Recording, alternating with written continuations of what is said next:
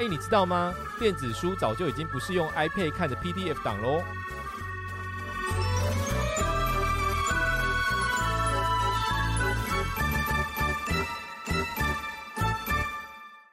欢迎收听，哎，你知道吗？我是 Benny，我是 Patty。嗯，这一集呢，就是我们想要来谈一谈关于书这个东西。那之前我们有说过，说我跟 Bennett 是在出版社工作认识的同事嘛。对。所以这一集我们想要特别跟大家分享一下我们对纸本书跟电子书的经验跟想法。好，先讲一下我的部分好了。嗯，我之前其实是在出版社担任丛书编辑，负责的是生活风格类的书。什么是生活风格类啊？就是像。呃，一些医疗知识啊，还是说教你像断舍离啊，嗯嗯，这种书，或是摄影集等等，就是一些比较普遍、可能实用性的，或者是休闲类的书吗？就是不是小说的书，就对。对，非文学类，非文学类，但是也有一些旅游书，也会想写写到那种自己的个人经验的感觉，就对对对对对，就是它范围其实比较广。OK OK，就是可可能文学性没那么高，是这样可以这样说吗？还是说，呃，可以这样说，对，它比较不是那种偏文学类的书。了解，嗯，那大概这段时间是我大概二零一五到二零一七这几年，嗯哼，那后来离职之后，我还是有做了一一年左右的自由接案编辑。哦，也是书吗？呃，对，是书啊。但以前是编书，后来自己开始接案的时候，还是有做一些写的部分，就采访写作。对，采访写作，帮作者写书，因为有很多作者其实是可能不方便自己写书的，影影子写手就对了。对，写手。对，嗯呃，讲到书啊，其实我不知道其他编辑是不是也是这样子。嗯。但我个人非常喜欢纸本书。嗯。以前在编辑的过程中，你知道我最喜欢哪个部分吗？嗯，猜猜看，是把 Word 档然后变成一本书的样子吗？呃，这个比较是前端的作业了。对对。那我其实最喜欢是后端作业，就是整本书都已经编好了，档案都已经完成之后，要把它印出来的印刷的部分。哦，以前就是做书最期待就是要去。印刷厂看印的日子，嗯，那我很喜欢看这本书被印在纸上，然后装订成册的感觉。每个编辑都要去印刷厂看印吗？还是不一定？不一定，其实是看编辑自己怎么判断。有时候主编会判断啦，比如说像我有一本书是摄影集，嗯嗯，摄影集的话，你印出来的颜色非常重要，你就必须要掌握那个颜色是不是你要的颜色。嗯哼，这种时候我们就会去印刷厂看印。然后，如果图片的量越多，我们就会看越久。嗯，因为要确保每一张图片的呈现都是好的。对对对。那如果像文字书啊，比如说一些教你如何生活那种书，它可能没有什么太多的图片。对。那就是看你要不要去现场看封面。哦。封面通常是彩色的。嗯对，所以就会看封面的部分。哦。那有没有那种就是从来没去过印刷厂的编辑啊？我想应该是有。OK，好。因为我觉得纸本书有点像手工业啦，可以这样说，就是呃，在最后那个部分，你必须要掌握它出来的样子。嗯，所以其实，在做书的过程中，嗯，编辑跟美术设计会去思考，说我这本书呢要用什么样的纸啊？然后我封面要不要加特殊效果，比如说封面烫金啊，还是把字压凸？然后，或者是要不要加这个书衣跟书腰等等之类的问题？嗯，关于书腰啊，我之前也就是在出版社工作的时候，最常被朋友遇问到一个问题，就是说，到底书腰要干嘛？我被总编问过这个问题啊，真的？对，他是觉得怎么样太贵吗？还是不是？因为那时候我好像刚进去当新手编辑的时候，我想说。啊，我的书要出版了，所以我要想一下，就是书腰上面要放什么文案。然后就进去问总编，对，总编就问我说：“你觉得书为什么要有书腰？” 因为我个人觉得书腰非常妨碍我阅读跟翻阅这本书。是总编跟你说的？对，哈。然后我就想说，为什么要有书腰？我真的被考倒哎！你知道这个好像就是说，人为什么要活着是一样，人为什么要吃饭的那种感觉一样哎。应该说，呃，也没有到那么严重，应该嗯是人为什么要看电影？因为你不看电影不会死嘛，但是不看电影你可能少了一些什么，有点像是这样。啊呵呵，那后来他给我的答案是说，嗯书腰其实就是书的延伸，呃，通常是为了行销的目的，它不是为了读者。哦，为了行销，对，因为如果嗯你要翻阅，真的是我们常常会有经验嘛，会被那个书腰卡到啊，对，啊，或折到书腰什么的，其实它不是很方便阅读，嗯嗯嗯，所以它其实是方便行销，可以放一些例如新书发表会的时间，哦，所以是那种有时效性的讯息，对有时效性的讯息可以放在上面，嗯因为等于说它过了之后被丢掉，它不会影响这本书。但如果那些时效性的东西印在书封上面，对，它就会有一种过时的感觉。因为它一直都会在这样，对，哦，所以以前真的要考虑很多这种比较制造部分的问题。那嗯。我觉得这个部分是我很喜欢，然后也很在意的。哦，也是因为这样子，所以读者，如果你拿到一本纸本书，如果你们仔细观察的话，在整本书的装帧设计上面，你可以感受到编辑的巧思还有想法。嗯嗯啊、因为我现在嗯。目前还是在书店工作嘛，对，那就会接触大量的纸本书。我就个人还是纸本派的，而且每次如果收到书的话，我就会看到这本书，说，嗯，这个编辑做的很用心，就可以感受到他的用心。嗯，其实我后来，因为我现在离开出版社了，然后我后来都会直接推荐那个木曜寺的那个一日编辑的那个影片给他们看。哦，我知道那个，对，因为他们直接在就是呃时报出版出书嘛，对，那他们就趁了出书这件事情把，呃要怎么样跟编辑讨论，然后怎么样去装帧、印刷，然后就整个流程全部都拍成一部影片这样子。对，嗯所以我觉得刚才提到的这些什么呃印刷啊，然后要不要什么做特殊效果啊、书衣书腰啊这些细节，我觉得可以看这部影片，应该可以可以蛮蛮清楚知道的这样子。嗯嗯，而且我忍不住要分享，比如说用什么纸这件事情，大家好像觉得反正都是纸嘛，对呀、可是不一样。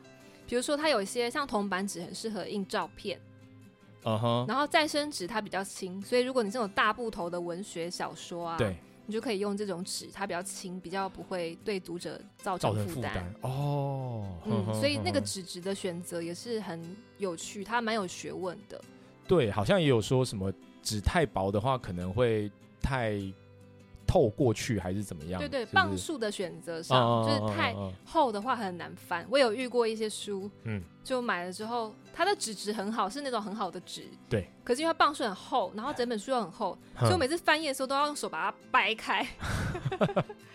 我觉得这个就是很多细节，嗯所以像那食谱书的话，我们可能会尽量选择它可以。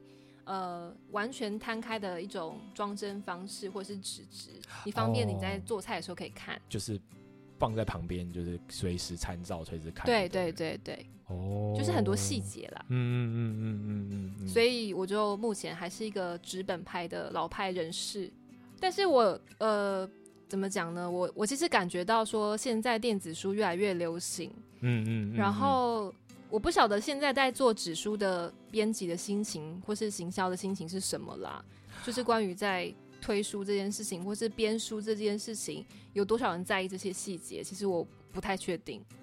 哦，对啊，像我之前到了后来另外一间出版社的公司的时候，也有碰到，也有一个主编有同样的烦恼，就是他那个时候是在做一个艺人书，但是不是做全彩的书，是做所谓的什么正四反一，正四反就是一，专业术语出现了。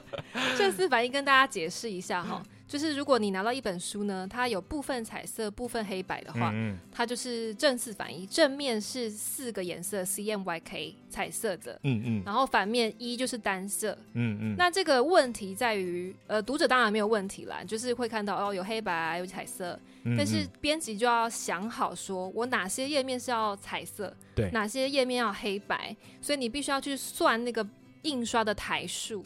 对，就就是等于很复杂。说，就是一你要把该是彩色的地方，例如说照片啦，然后例如说比较呃章节啦这种放在它可以被印成彩色的地方。对，对，然后把就是文字啊，可能就是不不太需要彩色的地方，就是放在那个反面这样子。嗯嗯，对，然后那个时候我那个主编他就呈现了一个很大，遇到了一个很大的困扰，就是呢，那个因为这个艺人他的稿子之后一直没有办法定，然后一直有修修改改啊，然后导致他的那个篇幅就有长有短，就是随时都有可能增加跟减少。那这样子就会造成他在排版上面非常非常大的困扰。对，因为好不容易都已经排好，正式反义都已经就是正就是固定了，结果哇多了五百个字，然 后他那个页数又要调整，然后那个呃整个印刷跟排版就全部都要就是做调整，这样子，对他觉得很困扰。然后他有一次就在跟我说，到底为什么要做这么多这种琐碎的事情？那到底有多少人会在乎这个东西？这样子就说哦那个。它的行距啊，是不是够宽啊？然后呃，它的字体啊，是不是够大够小啊？因为他们就是要呃，编辑就是要去调整这这些大小，去符合我们刚才讲的正式反义这件事情，这样子。对，那我后来就用了一个我听到的一个专访的例子来，算是鼓励他嘛，来跟他讲说，嗯，你并不孤单，这样子。对，就是之前在呃，之前有一个我很喜欢的乐团叫做前提。然后前提出了新专辑，然后接受了一个 podcast 节目的专访，这样子。对，那呃，各位也知道，现在越来越多人听音乐，包含我自己，也都是在串流上面听嘛，Spotify 上面听这样子。那越来越少人是直接买 CD、买实体专辑的这样。嗯，对。但是其实，在更久以前，就是在做专辑的时代，其实专辑它有它的。例如说歌曲的顺序啊，然后歌曲跟歌曲中间的空白的描述啊，这些事情其实是有它的编排的必要性的。这样对，所以甚至可能更早以前的呃国外的专辑，甚至第一首歌会叫做 intro，然后中间会有什么 interverse，然后最后面一首歌叫做 outro 或什么的。对对对，对，因为它就是要让你把一整个作品，就一整张专辑当成一个作品，然后从头听到尾这样子。对，但是这件事情在 Spotify 时代呢，它就已经。不再存在了，因为大家就只会听最喜欢听的那首歌、最红的那首歌，或者是用随机播放。对对，然后就根本就全部打乱了这些规则，就是这些他。本来在制作专辑的时候的安排的巧思这样子，对，但是那时候的那个主持人也就很直接挑战他，就是挑战这个前提的主唱说，为什么你还要花这么多时间去说，哇，我第一首歌要接第二首歌是哪一首，然后气氛要怎么安排，然后要怎么铺陈等等，因为这件事情就早就被打乱了，不被就不再不再重要了这样子，对，可是前提的回答就是说。我就老派，我就是要做，对我就是要做。我觉得我做了这件事情之后，这张专辑才是我满意的作品。这样，嗯，对，所以我会觉得说，也许你在编排的时候，就是纸本书啦，你在做的时候，就是很多事情可能不再被大家在意或者是在乎，对，但是你在做的时候，其实是有那个必要性的，这样子。嗯，对对，我可以分享一下，嗯。呃，两个部分啊。以书来说呢，我很在乎那个字体大小跟行距哦，因为我有时候看到一些行距过于窄的书，我还是有看到纸本书，对，然后就觉得超痛苦，可能看不到呃一张我就放弃了，嗯嗯，就是它那个阅读起来实在是不是很舒适哦。然后字体大小也是有的太小，有的太大。对，但是太大通常是因为，比如说我们有一些是给老年人看的书，对，它就会比较大啦。对，但确实也有会有的太小，然后因为有些很讲求设计感的书，设计很喜欢把字调的非常非常小，那这些东西都是其实是在编辑校稿的或是在设计的那时候会跟美编大量沟通的部分，对，会影响你看一本书的舒适度跟你是不是愿意一直往下看。嗯嗯嗯嗯。那音乐部分，我就想到以前。喜欢听 CD 的那段时间，对，真的会把呃，比如说我第一首歌，接下来是第二首歌，然后中间的那个尾奏接它的前奏这个部分会记起来，嗯，就是当我第一首歌听完之后，我就会想起第二首歌的前奏，嗯嗯嗯，所以我觉得那个经验真的是现在已经逝去，就是用串流听歌的人是 没有办法获得我们刚刚讲的这个东西的乐趣的，这样对，但我觉得。嗯，可以了解他想要在这个部分多用心的心情，因为我觉得做书的时候也是这样。嗯嗯嗯嗯嗯嗯。然后这是纸本书的部分了。对。电子书的话，我觉得这几年风气改变很多，嗯因为以前在做出版的时候啊，对。不管是出版社主管还是编辑或者是行销，其对实大家都没有特别考虑这个电子书这一块，哦，对啊，对，因为卖出去的实在太少了，就是完全没有必要，就可以忽略不计，就是少到可以忽略不计。所以公司就不会想要多花心思在电子书上啊。对，然后只是会在出版合约里面有一栏，就是勾你要不要电子书这样子，然后大家都不是很 care 那个东西。就是有点像是顺便的感觉，就对了。对，嗯哼哼哼哼嗯哼对啊，其实就是我自己，因为我是做行销嘛，我自己在出版社的时候的推出的经验，基本上也是以纸本书为主。嗯，对对对，那例如说像出版社推书的时候，有几个比较需要做的事情嘛。第一个就是在书店上面的宣传跟呃我们叫做特殊陈列特陈啦，特殊陈列。嗯对，那这个东西也就是跟三大通路的合作。那所谓的三大通路，目前然后是博客来、成品跟金石堂这样。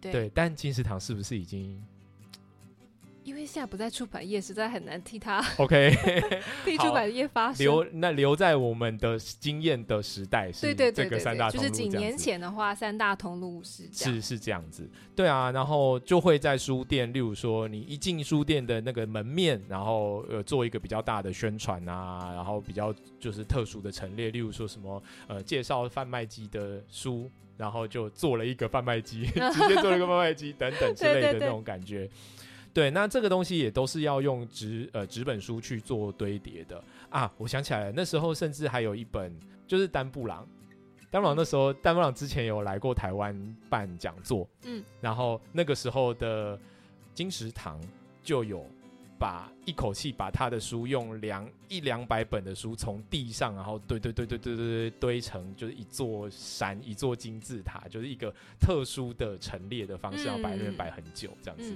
对对，那这件我好像有事就是印象。对，那这件事就是只有就是纸本书可以做得到这样子。对对对，第一个这个，第二个是像那个媒体曝光的话，就是呃，我们也会去谈很多很多不同的各式各样的媒体。你说杂志也好，网络媒体也好，或者是甚至广播电台什么也好，这样子，对，就去就去曝光这本书的新书的讯息。那如果是网络的媒体的话，最后最后也会希望他可以带到那个这本书的购买链接。那这个购嗯，买链接基本上也是博客来的链接，嗯嗯，对嗯对对，也是鼓励你去买纸本书这样子。嗯，对对对，那或者是说，就是我们也会有一些那种证书的活动啊，现在应该蛮常做的吧？因为其实出版社行销的预算没有办法很很高，对，对，所以他基本上是不太可能买广告的。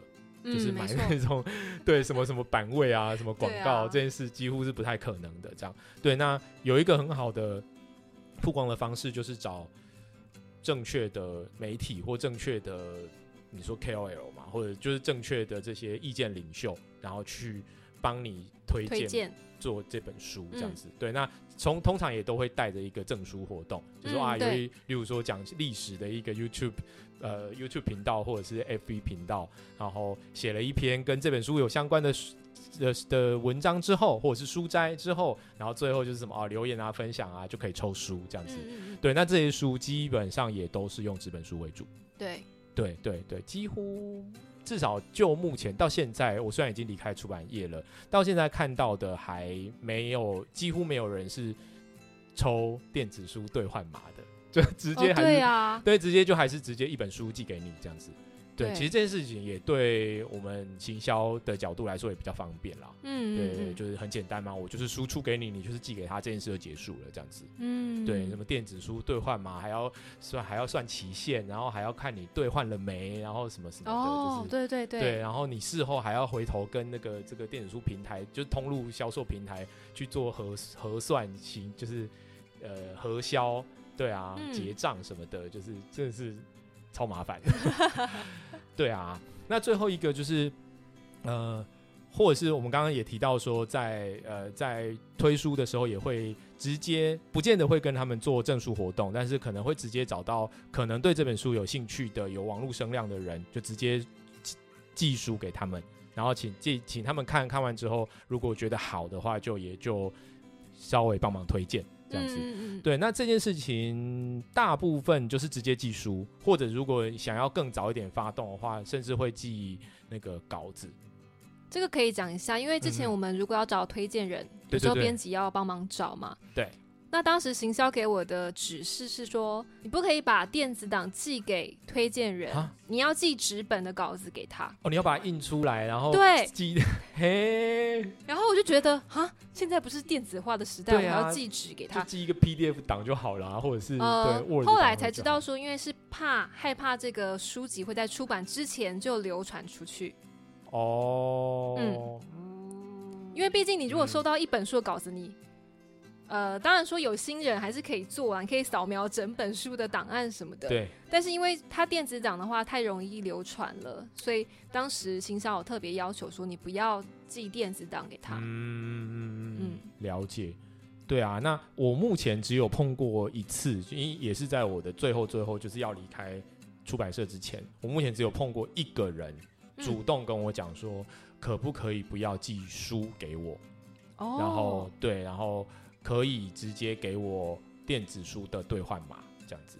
嗯对，就是哦，我有他他的他那时候是这样说，他是说就是我现在市面上的各家电子书平台都有账号，也都有在买书。哦对，那看你们那个出版社方便，看是跟哪一个平台呃谈，然后就直接寄一个电子书兑换码给他，这样子就好，嗯嗯这样子。对我目前只有遇过一个人有这样子做，所以其嗯他之前的可能几百，没有到几千啊，几十几百个，无论是推荐人也好，或者是这个这种意见领袖也好，大部分还是以纸本书为主，这样子。嗯，了解。嗯嗯嗯嗯那我比较好奇，因为像我说，我以前的工作跟现在的工作都是跟纸本书有关嘛，对，所以我真的还是偏向纸本书对阅读。对，那如果你之前也都是在碰纸本书的话，嗯你到底是怎么开始接触电子书的？因为前几集有讲过嘛，就是我有什么资讯焦虑，就是我有讲过我的那个呃网路是有留一半留在，就是留留在我的血液里面这样子。对，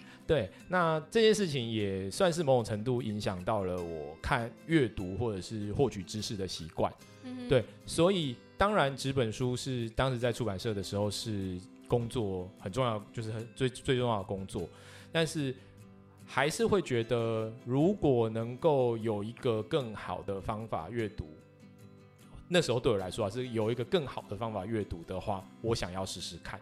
嗯对，即便那个时候可能更早以前，曾经曾几何时，所谓的电子书就是真的就是纸本书的 PDF 档嘛。对对对对，那个时候真的是这样，就是因为 因为刚刚讲的那些什么排版啊，然后那些东西，就都已经是定下来的了。嗯他只是把那个东西变成数位化，然后变成 PDF 档这样子。对，即便是那样子，我都还有试过，就是我不要背一本书回家，嗯然后我把那个 PDF 档，就是你说带回家，然后是带去他其他其他地方也也好，然后直接开那个 PDF 档来看，这样子。嗯就是去试试看这样子，嗯对。那随着就是科技的进步，现在 电子书也越来越怎么讲，越来越越更不像我们刚刚讲这个 PDF 档的样子了。嗯对，因为它它因为随着科技随着标准的进步，它还是可以保有原本的内容，可是它可以自己去调整字体的大小啊，然后自己去调整间距行距啊，然后或者是买了阅读器之后，就可以在阅读器上面使用。对嗯这件事情，这几个东西就是更加的便利我开始用电子书去阅读这样子。对，那像我现在好了，就是我现在使用电子书的状况是，例如说，呃，我现在九成以上都会是买电子书。嗯对我去年可能买了有一两百本书，应该只买，欸对对对，但是应该只买了可能五本以下的纸本书。哦，而且那个纸本书也是迫不得已必须买的，是他们没有买到电子书的版权。哦懂对，就是我没有电子书可以买，所以我这 对才才买电子书，这样才买纸本书这样。嗯对，那另外一个是我如果看到一本新书的话，我现在的习惯是直接丢到我自己最常用的电子书平台，就是读墨去搜寻。对，嗯以前可能就是直接搜，然后直接用博客来，或者是直接呃看他跳什么，我就就是看什么这样。对我现在是会主动去搜寻看看，哎、有没有电子书可以买。这样。嗯，对，那因为呃，像刚刚有提到嘛，那个出版社目前还蛮多出版社啦，还是以出纸本书为主，电子书是附附加的，所以可能嗯没有办法马上同步。对，那呃，所以常常会有这种新书出了，然后结果我在这个电书平台上面看不到的状况，对，就还没有，所以我也就是回报敲碗过很多次，就是读墨有一个功能，就是你嗯。可以说找不到你要的书吗？然后请可以回报，然后你就把、哦。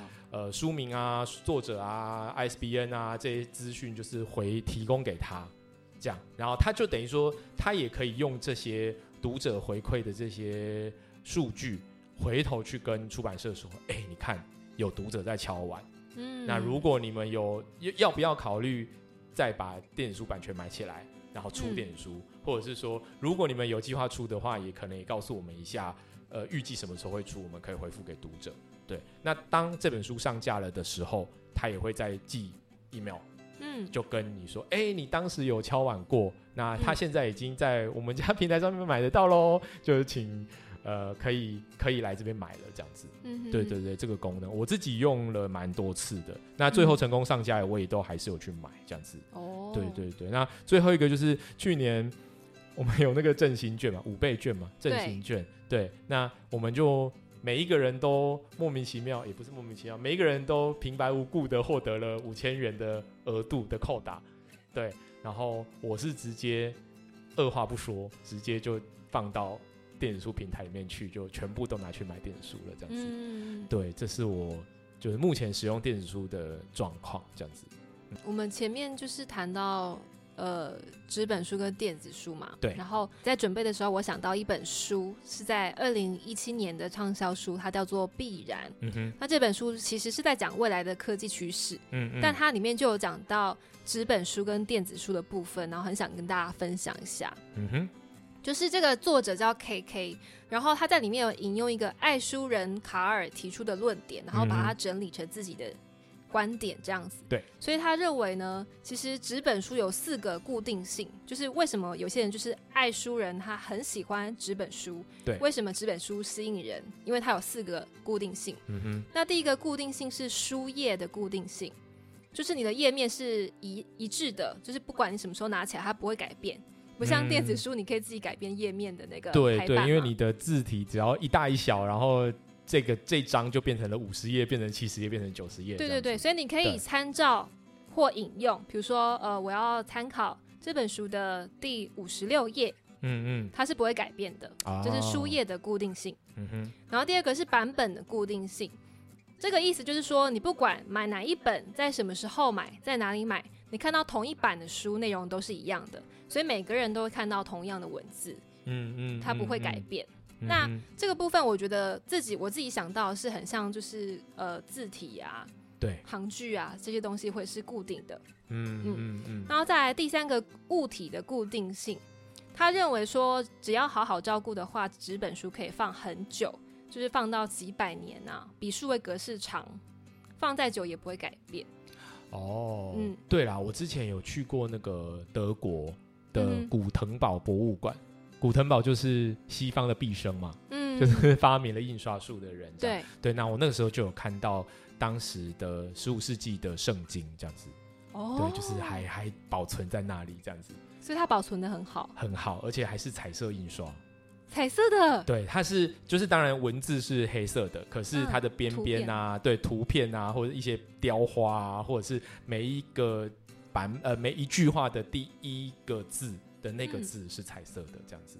哇，很酷哎。对，十五世纪的圣经到现在还对、嗯还保存的很好。对，对这个部分，其实我们在节目开始前有讨论一下，到底数位格式比较耐放，还是 纸本比较耐放？因为你知道在台湾很潮湿啊，对啊，呃书会有一些保存的问题会。发黄啊、发霉啊，或者是什么的。对，甚至在宜兰还有的有人跟我分享说，他的书被白蚁吃掉。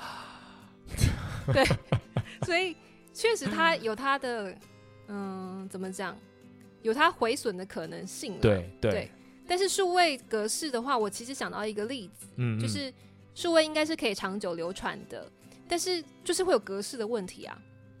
哦，就像比如说，呃，我想到的是 CD 啦，嗯像我之前也嗯是已经十几年来都很习惯听串流音乐，对，所以我不太会，呃，很长一段时间不太会买 CD，嗯但这几年我开始买 CD 的原因是因为，呃，就是灵猫网曾经说过说，嗯。有些东西你如果没有买回来拥有它的话，它有一天可能会消失在这个数位串流平台上面。其实是哎、嗯。对，前一阵子那个大象体操的那个的前面专辑那些歌啊，也就是因为版权没谈好，然后就消失了。对啊，当然后来是有弹回来啦，但是那段时间就是哈，我听不到大象体操的歌这样子。然后就是有一个例子啊，就是友善的狗的啊 CD 对的专辑，因为他们公司倒掉了，嗯所以没有办法，嗯就是听不到，对对对对，就是这类的问题。所以后来我才又觉得，哎，好像还是需要买一些 CD 耶，不是只都听串流这样子。对啊，可是所以到底是数位留的久还是纸本留的久？我们有一些讨论啦，但对啊，这但个很难说啦，对对对，都就是要看之后对的世界如何变化。然后还有第四个固定性，我把它讲完。然后呃，第四个固定性是完成的固定性。他觉得纸本书有一种终结跟结束的感觉，你写完啊，完成了，就嗯印出来的作品为什么吸引人？就是因为它印在纸上，它是一个完整的东西，哦，所以这个东西他觉得是呃，为什么这四种稳定性会吸引爱纸本书的人的原因。对这本书，你刚刚讲那个，我有想到什么作者已死吗？就是那种感觉，好像作品一旦就是被固定下来之后，它就是作品本身了。对对对你，那你就呃，身为读者，你也可以呃，经过你的阅读之后，有自己的想法，有自己的解读，这样子，他已经不再跟那个作者本人就是有完全直接的连接跟关系，就是不再会有作者会在书里面解释说不是这样的，你听我说，对对对。对。我其实是要讲没有没有这件事情，因为作品固定就固定了这样子，对。嗯嗯嗯，那可是书里面，因为他是讲未来趋势嘛，对。所以他当然就提到说，其实未来这本书因为印制成本越来越高，嗯哼，所以电子书是不可避免的趋势。哦，他觉得以后会印出来的书其实可能是少量，嗯大部分都是电子书。哦，他嗯觉得的未来是这样子，对对，我觉得有点像 CD 耶，因为你看现在会出 CD 的专辑，应该说会出 CD 的歌手并不是非常多，没错，很多专辑是完全没有实体 CD 的，它它就是只有音档。对对对，嗯，嗯，我觉得有点像这样子，因为它里面有举了很多关于音乐的例子，嗯哼，可以套用在之后以未来的出版这件。对，而且其实如果要讲到音乐的话，基本上我们的小时候的那个媒介应该是个录音带吧？对对对，对啊，录音带这件事情已经居居了，已经不不复存在了，这样子。对，嗯那你说 CD 现在好像还算是有人在用，那你很难确认说三十年后、五十年后会不会真的就再也没有可以读取 CD 的？所以说这个真的很难讲啦，什么东西会流传的久，就是它各有它的问题。没错，刚刚没错，提到的，没错，没错。嗯然后刚刚是纸本书的部分，对，接下来可以讲电子书的部分。电子嗯书他认为是四个流动性，第一个是书页的流动性，就是刚刚我们提到说页面可以灵活变动，然后内容可以配合呃空间大小来流动，比如说你想要呃多大的字，然后嗯。多大的行距，你可以自己调整，这是嗯。纸本书不能做到的。嗯嗯嗯，然后再来是版本的流动性，就是他认为说书本的素材可以个人化，对，那呃，就是你可以自己按照自己的需求打造出自己的书。第三个是容器的流动性，嗯嗯。那他的意思就是说，你可以存在很多个书库啊，就是同一本书，你可以在呃读墨看到，或是在呃其他的平台看到。那不论何时何地，你都可以立即的传送，哦，不像书籍你一定要带着你才看得到嘛。嗯嗯嗯嗯，然后第四个是成长的流动性，他认为说书本的素材可以持续的修正跟改进。嗯那这种有生命的流动性，让我们既是读者也是创作者。嗯嗯，那我自己嗯想到一个很好的事情，就是以前啊当编辑的时候，不管你怎么认真的校稿，总是会有错，一定的。每次印出来就想说，天哪，我看了一百次，为什么还是有错字？对，就是而且每次都是在那个你校稿的时候都看不到，都是盲的。对。可是等到你印出来变成书的时候，你就一眼就看到了。对，很奇怪。对，或者是会被那个读者来说，哎，你这个字错了或什么的。那那种时候最痛苦就是，你如果一旦出错，你就要背着一千本的错误。过一段时间，如果它够幸运可以再版的话，你才可以做修正。嗯嗯嗯。可是电子书不一样嘛，电子书你随时可以提出修正。对对，未来的发展其实是它不会受到这个版本什么时候出版啊、再版啊这些限制。对对对，就是那个错字也是呃，我们我常常开开书，然后他就会告诉我说：“哎，这个书有新版本哦，要下载吗？”然后一下载就把那些东西就就更新了，这样子。对，随时。这个部分真的是让人很心动。既然就是我，我刚刚有提到说，我做了呃，我这么常看电子书，那我这边可以简单讲一下，或者是如果对电子书有兴趣的人，也可以听听看我接下来讲的所谓电子书或者是电子书阅读器的，就是优点跟缺点这样子。对我这边有呃整整理了几个部分，这样对。因为其实电子书我啦，我自己还是以那个阅读器在阅读为主，这样子。对，虽然虽然它现在可以在手机上看，可以在网页上看，对，或者是 iPad 或者什么什么的这样看，但我自己还是以在电子的阅读器上面看这样子。对，那有我自己比较喜欢，然后有几个优点，这边可以跟大家讲，就是第一个是阅读器本人很轻，它常常比一本书还要轻。真的很轻，而且很薄。对对，很薄，然后很轻，这样子，所以不太会有负担。嗯，之前有那种我的印象是有看那种小说啊，看那种大部头小说哦，就是然后后来手都会酸的。对，是物理的累，就是不是精神上的说啊好累哦。更看不是是我手太酸了，我必须要休息一下这样。可能阅读器就比较不会有这件事情，这样阅读器很阅读阅阅读器很轻这样。嗯，然后另外一个是。现在阅读器通常都有背光灯，嗯，这件事情我觉得是，呃，我最近你你要说我是电子书阅读去传教士也好，是吧？但就是我来我在传教的时候，可以常常拿出来讲的一个我觉得很好的事情，就是呃，我自己是一个会在睡前看书的人，嗯哼。那如果纸本书的话，就会变成说，你要么你要开灯，你一旦就是关了灯之后，你就再也不看不到书了。就是你在暗暗的房间里面是看看不到书的这样。对。但如果你用就是电脑看的话，那个又会太刺眼，就是电脑或 iPad，而且会影响睡眠。对，会影响睡眠。就是然后又会太刺眼，对，就是其实是不好的一件事情。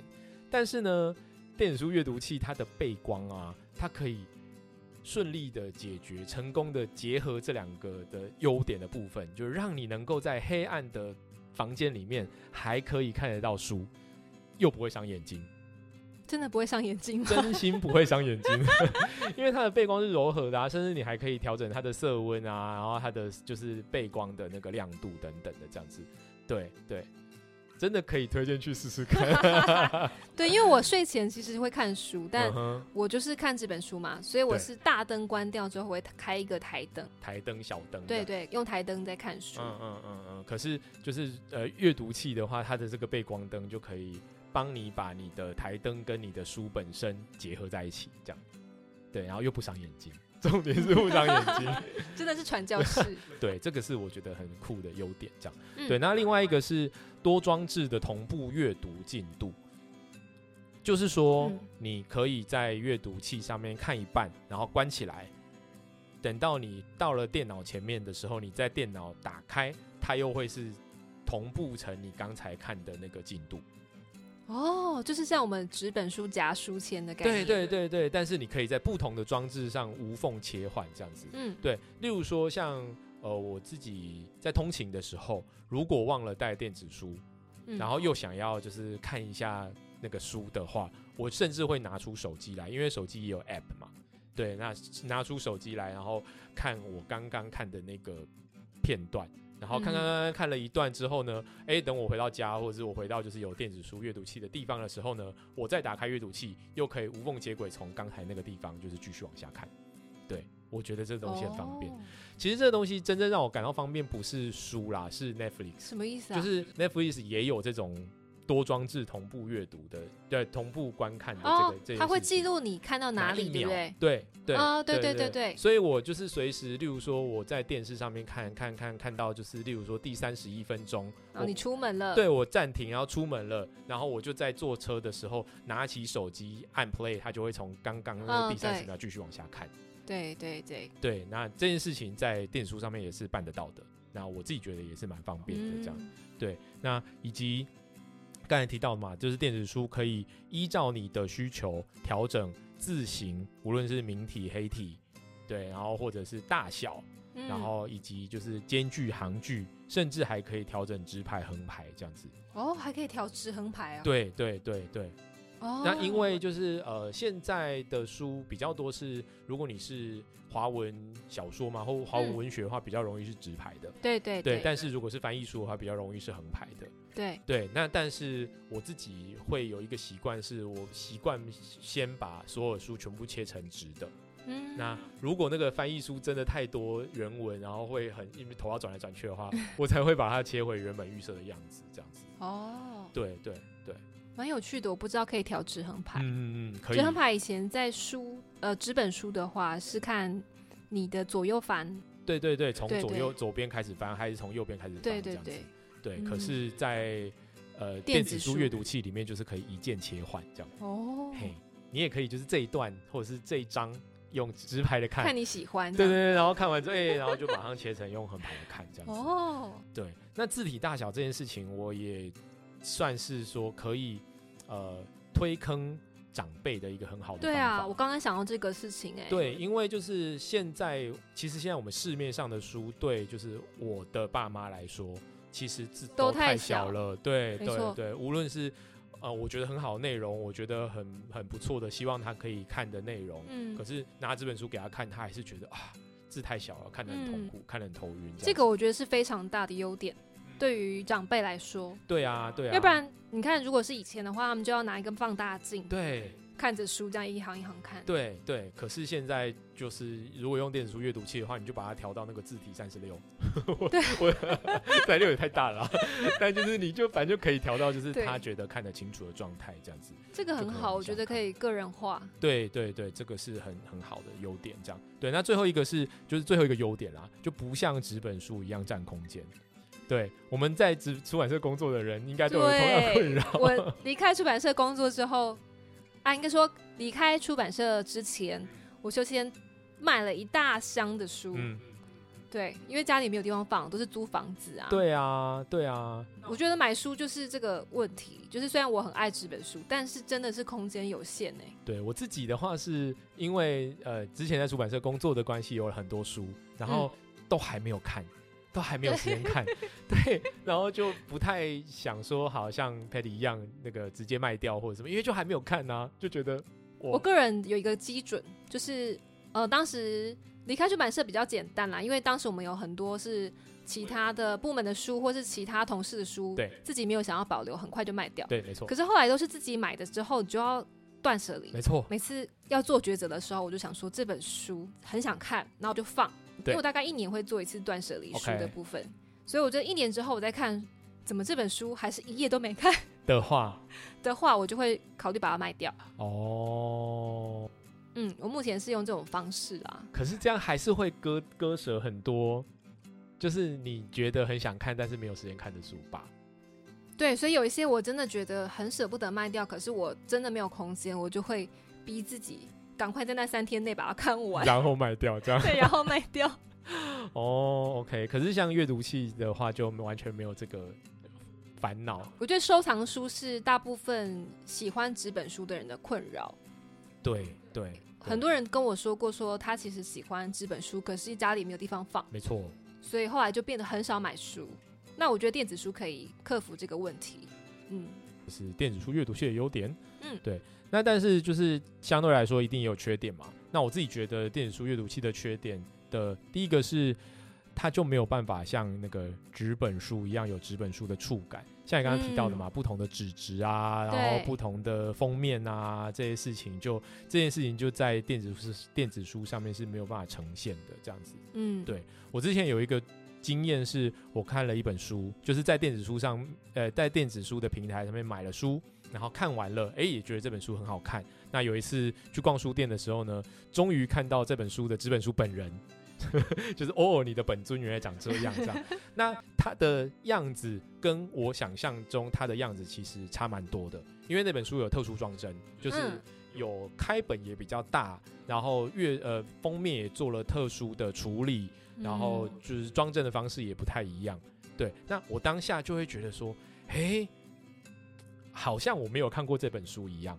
嗯，对，因为他刚刚讲的这些事情带给我的感受。就是跟这个内容本身结合起来，好像又是一个新的一个体验，这样子。对，对啊，所以，所以我我我我那时候后来看到这本书之后，我也回头反省，因为我自己是把我的电子书阅读器的呃，说直排横排啦，然后字体的大小啦、字形啊、间距啦，就全部调成一个预设的样子。所以对我来说，我所有透过电子书阅读器看的书都长一样。哦，字也是一样大的，然后字形也是一样的，然后对版面全部都是一样的，基本上全部都是一样的。对，那这样子其实就会漏掉我们刚才提到的那个纸本书编辑要提供的那个巧思，例如说那个编排的方法啦，然后间距啦，然后呃，因为不同的字型要带给你的感觉会不一样。对，我们会斟酌很久，比如说我我嗯就会跟设计说。我不想要明体，你给我黑体，嗯，或是什么其他的字体，然后我们会去尝试到一个我觉得最感觉最对的。对对对，可是这件事情在电子书阅读器上面，它就被打破了，就是很像那个随选收听，对，就不复存在了这样子，对，不复存在了。对啊，这是它的第一个缺点。然后第二个是我这边写的是定位感跟空间感，其实是跟刚才呼应到刚才讲的这个固定性是类似的啦，就是说，呃。我小时候在看书的时候，会有一个曾经有一个经验，就是说我在想一件事情的时候，有想起说某一本书曾经有提到这个东西，那我会记得它是在大概在这本书的前半部还后半部，然后是在这个版面上面的右上角还是中段还是那个书页的中间，对，那这些事情在电子书阅读器上面也完全没有办法存在，因为你只要调了一个大小。它这整个全部都跑掉了，像我刚刚讲的，同一同一张，呃，本来你说字体十二的话七十页，对你字体十三的话，可能就变成九十页或是就是那个参照，刚刚讲到那个固定性的参照，对，完全就被打打散了这样子，所以你就完全没有办法用我刚才讲的那种，哎，我好像在这本书上面看过。这个观念，然后是在这本书的前半段、后半段，还是就是什么右上角、右下角这件事情，就是在纸本书阅读器上面是完全呃电子书阅读器上面是完全没有办法呈现的这样子。对，那后面也有讲到，就是呃还有就是刚刚讲的这些装帧设计什么的，啊然后纸质啊啊打凹啊，然后也不会有书腰啊什么的，对这些东西就没有办就没有办法呈现了这样。然后我之前还遇过一个很有意思的事情是。我曾经去参，我去参加了一本新书的新书分享会。那新书现在新书分享会还是办在书店嘛？那结束之后，大家就会签书，就是啊现场买，然后可以签书这样。可是因为我买的是电子书，然 后 就有一种呃，那那怎么办？对啊，怎么办？对，然后我。呃，我的当下是没有办法签名啦，但是我有就是拿着我的那本书去跟作者打招呼，说啊，我有买你的书哦，然后跟他稍微聊了一下这样子，但是就没有解决这样子，就没有办法签名这样子。对，但是这件事情在那个读墨的官方，他们有他们的新的解法，哎，怎么解啊？就是呢，因为他们比较高阶的阅读器呢，有那个可以用触控笔在做笔记的功能哦，对，很像。iPad 这样吗？有一点像 iPad 这样子，对对对，写笔记就是哦，我们现呃一般的就是只能画线，或者是就是直接把它框起来嘛。对对，然后可是如果你用呃那个触控笔的话，你是可以就是甚至做一些小涂鸦，啊甚至做一些小 memo 啊，用手写的这样子。哦。对，他就利用这个功能签名。对。哦，很他就直接翻到那个扉页处或者是那个版权页哪里，然后就直接请这个呃作者就拿他的那个触控笔，然后签签签签签，然后就再把那个档案就是当成这个保存这样子，当成签名。聪明哎，对，甚至因为接下来会是那个国际书展嘛，对，然后国际书展在独独木那边也有一个摊位，他甚至还设计了一个 P 呃 JPG 档，就是要专门给你签名的签名的呃，我们以前叫签名版啦。但是它就是签名 JPG 档，然后提供你可以下载到你的电子书里面去。然 后如果有遇到作者的话，就可以秀内页，然后让那个作者签名这样子。哦，对，蛮酷的。不过这件事情就是只有比较高阶的阅读器做得到这样子。对，那这也就提到了最后，我自己觉得最后的一个缺点就是阅读器本身很贵。嗯，对我自己当时三四年前买的时候，那一台机器就要三四千块。那现在你要买一台全新的话，至少要这个两倍以上的价钱这样子。然后这件事情在推广、推对传教的时候，就会是一个非常大的阻碍。对，人家就会说啊，我一本书两三百块，那你说这本电子书七折好了，一本书顶多个便宜个十五块钱、十块钱、十五块钱。然后你要我为了要看电子书，要先花三四千块不止，先花。五六千对七八千块去买一台机器，然后这台机器还不能上网，还不能够做其他事情，它只能看书。对对，你如果用什么摊平成本去看的话，对啊，七千块，然后一本书便宜十块钱，你要看几本书啊？要看七百本书才划算嘞。真的哎。对啊，对啊，就是阅读器它有个门槛啦，有一个门槛啦，对，很贵这件事就对，还是一个可以待改进。嗯，我想如果以后电子书更大量普及的话，或许会那个成本会降低。有可能，对，对啊。因为这集聊得太开心，导致节目长度大破表。我们事后决定把它分成两集播出，后续更精彩的内容会在下周同一时间上架播出。我是 Benny，我是 Patty。